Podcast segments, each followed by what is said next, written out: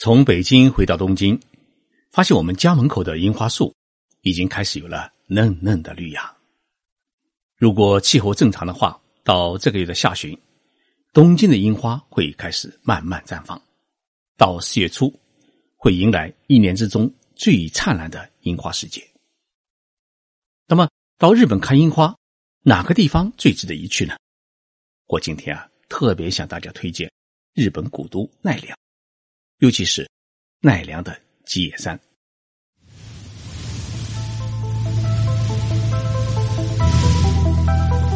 任你波涛汹涌，我自静静到来。静说日本，冷静才能说出真相。我是徐宁波，在东京给各位讲述日本故事。许多人一说到日本的古都，立刻会想起京都。从公元七百九十四年，日本天皇将皇室迁到京都开始，一直到明治时代的一八六九年为止，京都作为日本的首都，它的历史长达是一千零七十五年。但是在京都之前，日本的首都在哪里呢？它是在奈良。奈良与京都相邻，现在坐火车一个小时就可以到达这座日本历史上最早的古都。奈良是日本的精神故乡，如果忘记奈良，就如忘本一样。尽管它已不再是千年前的首都，但是奈良的文化底蕴在这里被时间凝固传承。日本著名的画家东山魁一先生曾经说过这么一句话：“如果说古今集市之美集中于京都，那么万叶精神则体现于奈良大河。”东山先生所说的万叶。指的是日本最早的诗歌总集《万叶集》。《万叶集》相当于中国的《诗经》，它所收录的诗歌从四世纪一直延续到八世纪中叶，记载了日本的唐氏文化。如果你去奈良的话，在奈良公园里可以找到一座万叶植物园。这座植物园建于一九二七年，植物园内的所有的植物都是根据《万叶集》的诗歌当中被歌咏的。花草植物收集种植的，总共呢有两百八十多种，其中最多的就是樱花。日本历史上有一座完全模仿中国唐朝首都长安城建造的城市，那就是奈良。历史上呢，称奈良是平城京。今天的奈良古老质朴自然，天明时代的盛唐之境在这里重现，错落纵横的街道。曲径通幽的地方是十九世纪初建立起来的丁屋民居，还有百年老店，很有长安遗风的味道。如果你在黄昏时节找一家老街的居酒屋坐下，要一份传统的废叶寿司，温一壶醇香的春露清酒，这一刻啊，舌尖上是时光缱绻的味道，而轻轻走过的意境会帮你带来千年古都的风韵。所有的气息会在这一座日本最古老的城市里面凝聚蔓延，定格在大唐时代。每一座城市都有它的灵魂，都有它的自己的属性，有自己的味道，也有自己的色彩。如果说平静的奈良的标签，冲入清酒是奈良的香气的话，那么粉色就是奈良的颜色。春天里来到奈良，赏樱花就是赏粉色。粉色就是为奈良而生。奈良的樱花以八重樱和九重樱为主，古寺神社掩映在樱花之下，一眼望去啊，都是深深浅浅的粉红。一场樱花雨漫天落下，是落英缤纷，像极了日本纯爱店里面的场景，李时光都被渲染成了粉色。在奈良最出名的看樱花的圣地。莫过于吉野山。吉野山就是吉祥的吉，田野的野，一座山的山。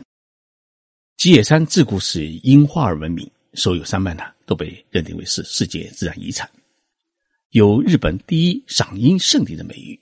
每到春天啊，三万多株山樱是开满了山野吉山之间，被称为是吉野千本樱。位于奈良县中心部的吉野山，融合了。山岳信仰、佛教、以及道教等宗教的日本独有山之宗教修炼地的起源地。这个地方是构成世界遗产祭山地之灵场和参拜道的圣地之一，满布了著名的神社和各种寺院圣殿。在八世纪奈良时代，一位修行僧在吉野山呢开设了金峰山寺藏王堂，成为基野山的中心。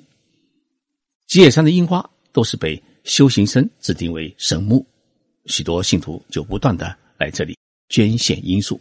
逐渐形成了下千本、中千本和奥千本等樱花名胜。吉野山的金峰山寺的正殿已经被指定为国宝。这幢木结构建筑是规模宏大，仅次于奈良的东大寺大佛殿。另外，还有十九世纪末期建造的吉野神宫，以及曾经作为金峰山寺禅房的积水神社和如意轮寺金峰神社等等。这些神社都是著名的观樱花的好地方。流经山路的基野川上游有很大的瀑布，河两岸呢是布满了巨岩怪石，这些风景呢也是游人经常光顾的好地方。公元七世纪时，日本当时的天皇叫持洞天皇，就曾经多次到基野山看樱花。到平安时代，也就是中国的唐朝，基野山就已经成为日本。首屈一指的赏樱圣地。一五九四年，丰臣秀吉还曾在基野山举行过盛大的赏樱会。基野山的樱花共有三万五千多棵，有两百多个品种，都是崇拜三月的信徒们捐献栽种的。樱花呢是优雅高贵，仪态万方，其中绝大部分为日本原生的八重白山樱，而目前已成为日本樱花。主流品种的染井基野樱花呢，在这里却不是主流，因为染井基野樱花是经过了东京的园艺师们改良以后获得的新品种。正因为基野山的樱花品种繁多，因此当樱花盛开时，满山遍野都是雪白与粉红的一片，远远望去，绝不是用一幅画的美景可以形容。整座基叶山从山脚到山顶。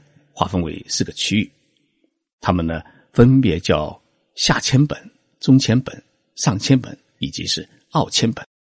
一本呢就是一棵树的意思。从三月下旬开始，樱花呢从山脚下是慢慢的开花，然后呢渐渐的沿着山是往上开，一直看到山顶。花期呢大概是一个月左右，一直要到四月下旬。才会结束整个樱花期。樱花绽放的最灿烂的时节，应该是四月上旬到四月中旬。在基野山，最美的景色不只是樱花灿烂的时分，而是四月中下旬樱花飘零的时节。你可以看到难得的樱吹雪的美景，樱花吹雪的美景。三万多棵樱花树的花瓣是。齐齐飘零，整个基野山呢就变成了粉红色花变的海洋。当山风啊吹来时，一场又一场的落英缤纷，是飘落在整个山间。如果你就在这山林当中的樱花海中，那么清丽的山峰裹着花瓣雨，是一片一片的会落在你的身上。那时候啊，你心中一定会嵌入最美好的记忆。除了壮观的樱花，吉野山呢还有两样东西在日本也是非常著名。第一，吉野山与日本的高野山和熊野山山呢组成了祭山地的林场与禅意道。二零零四年呢，被列入了世界文化遗产的名录，是日本三月宗教的三大圣地。平安时代以来，吉野山就是修行僧的修行地。修行僧们在这里常年苦练，因此呢，这里也时常聚集了很多山岳信仰的崇拜者。在连接熊野三山和高野山的参拜道上面，我们可以看到大量平安时代，也就是中国唐朝的古代庙宇遗址呢，隐没在森林当中。他们有着日本神道与中国佛教融合的建筑风格，是我们获得了对一千三百多年前日本文化的一种感性的认知。第二，吉野山还是后田虎天皇在一三三六年创立南朝的地方，由此开启了日本历史上著名的南北朝时代。这个南北朝时代啊，持续了将近六十年。后醍醐天皇最后也客死在吉野山。那么，后醍醐天皇是日本历史上面为数不多的与幕府开战的天皇，历史上面对他的评价呢，亦是褒贬不一。此外，不少日本人崇拜的草莽英雄源以敬，他为了躲避哥哥源来朝的追杀，也曾经逃至吉野山，并在这里呢与已经怀孕的爱妾诀别，留下了许多可歌可泣的故事。因此，研究日本历史的学者们一般都要到吉野山来追还一番这一段壮烈的历史。说了这么多有关吉野山的故事和美景，那么去吉野山看樱花。怎样走才是最便捷？我告诉大家两大路径。如果你是从大阪出发，那么要搭乘近铁南大阪线列车，在大阪阿布叶桥车站，在那里呢有直达列车可以驶往吉野车站。出了吉野车站就是吉野山。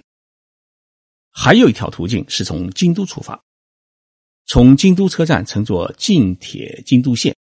到降远神宫前车站，然后呢，在降远神宫前车站呢换乘近铁吉野线，可以前往吉野车站。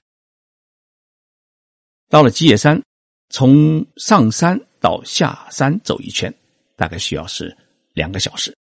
那么山顶上有餐厅，不过还是需要自己带一些干粮、食品和水。沿途呢，处处是景，但是呢，看整座基野山美景的最佳地方，应该是在。吉水神社，在吉水神社看樱花，一次可以看见一千多棵盛开的樱花树，那一幅美景映入眼帘，估计你是永生难忘。所以大家记住，要到吉水神社看樱花全景。当然，你还有时间的话，可以在吉野山泡一次温泉。吉野山的温泉也是十分的有名，而且许多的温泉旅馆呢是接纳不住宿的游客，泡在。樱花环绕的温泉里面，想象一下，那是一种怎样的美丽？日本列岛由于狭长，因此樱花是从南向北盛开。奈良、基野山和京都、东京的开花时节都差不多，最灿烂的时节是在四月上旬。如果你赶不及这一个时节来日本的话，那么可以在四月中下旬到日本的东北地区去看樱花。东北地区樱花呢，一直要开到五一国际劳动节前后。如果是五一节期间来日本的话，你可以追到北海道去看樱花。像函馆、札幌、小樽、富良野这些城市呢，都是这一时节看樱花的最好的去处。在这里，我特别要向各位听众朋友们道歉。这档节目啊，本来是应该在昨天播出，因为昨天一早啊，在北京人民大会堂参加。全国人大的闭幕式，然后呢，又参加了总理记者招待会。记者招待会结束以后呢，立即赶回酒店去行礼，然后匆匆赶到首都机场，搭上晚班的飞机回东京。结果呢，没有一点的时间可以录制节目。应该这也是我做《静说日本》节目一年多来是第一次违约，希望能够得到大家的谅解。谢谢大家收听这一档节目，我是徐宁波。我期望大家能够在四月份到日本来看樱花。我们周六再见。